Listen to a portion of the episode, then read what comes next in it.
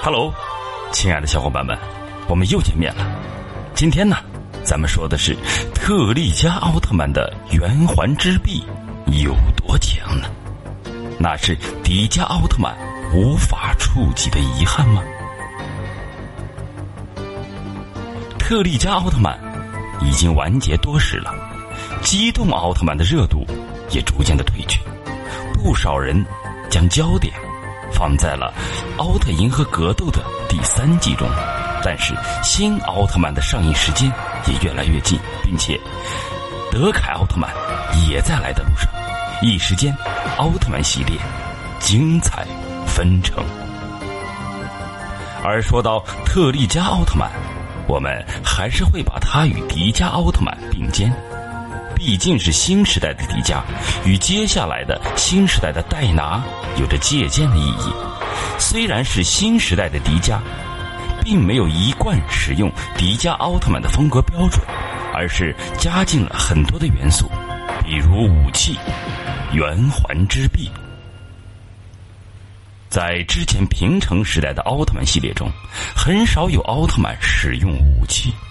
即使有，也是自身的光剑居多。后来，随着宇宙人的进化，怪兽的强大，奥特曼也开始注重力量的积累，各种威力巨大的武器也随之而来。特利迦奥特曼的圆环之臂到底有多强呢？那是迪迦奥特曼永远也无法触及的遗憾呢。迪迦奥特曼是没有机会。使用新的武器了，如果有的话，战斗力肯定是提升一倍不止啊！在佩利奥弓箭强袭，圆环之臂说是圆环，但其实是可以变身的，不仅可以变成大剪刀，还可以变成一张弓。一张弓不需要剑的弓。以特利迦奥特曼自身的力量为剑，含有彩虹色光芒的银紫光之光，贯穿敌人。这样的设定在奥特曼中并不是首次。比如之前的奈克瑟斯奥特曼的弓箭光线风暴，通过将能量核心的能量投射到右腕的弓箭奈克瑟斯武装上面，形成光芒之弓。圆环之臂。变成弓箭之后，就有很多技能可以施展，不仅仅是载佩利奥弓箭强袭，还有兰帕尔特弓箭强袭、天空射击等等，并且以弓箭射出去的冲击力有着巨大的能量，一击就可以击退希特拉姆。圆环之臂，空中斩击。仔细看过圆环之臂的朋友就知道了。将圆环之臂两边张开之后，就变成了弓箭的形状，但是不作为弓来使用也是可以的。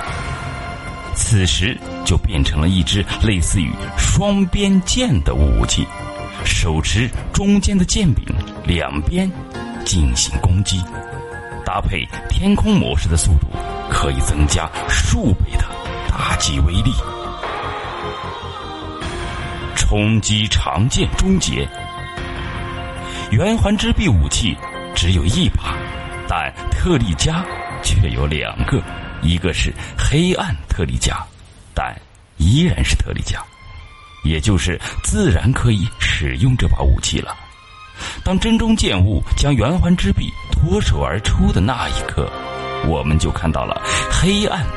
特利迦身上的光芒，在黑暗特利迦特殊力量的作用下，圆环之臂也发生了改变。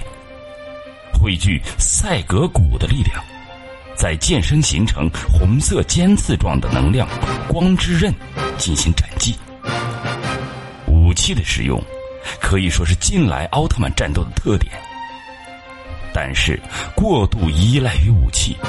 则会使奥特曼的战斗力下降的。维克特利奥特曼就是一个例子。而特利迦奥特曼对于武器的使用，并没有很依赖。但即使是这样，也是迪迦奥特曼无法触及的遗憾。毕竟，迪迦奥特曼没有武器。亲爱的小伙伴们，今天的故事呢，就到这里结束了，咱们下集再见。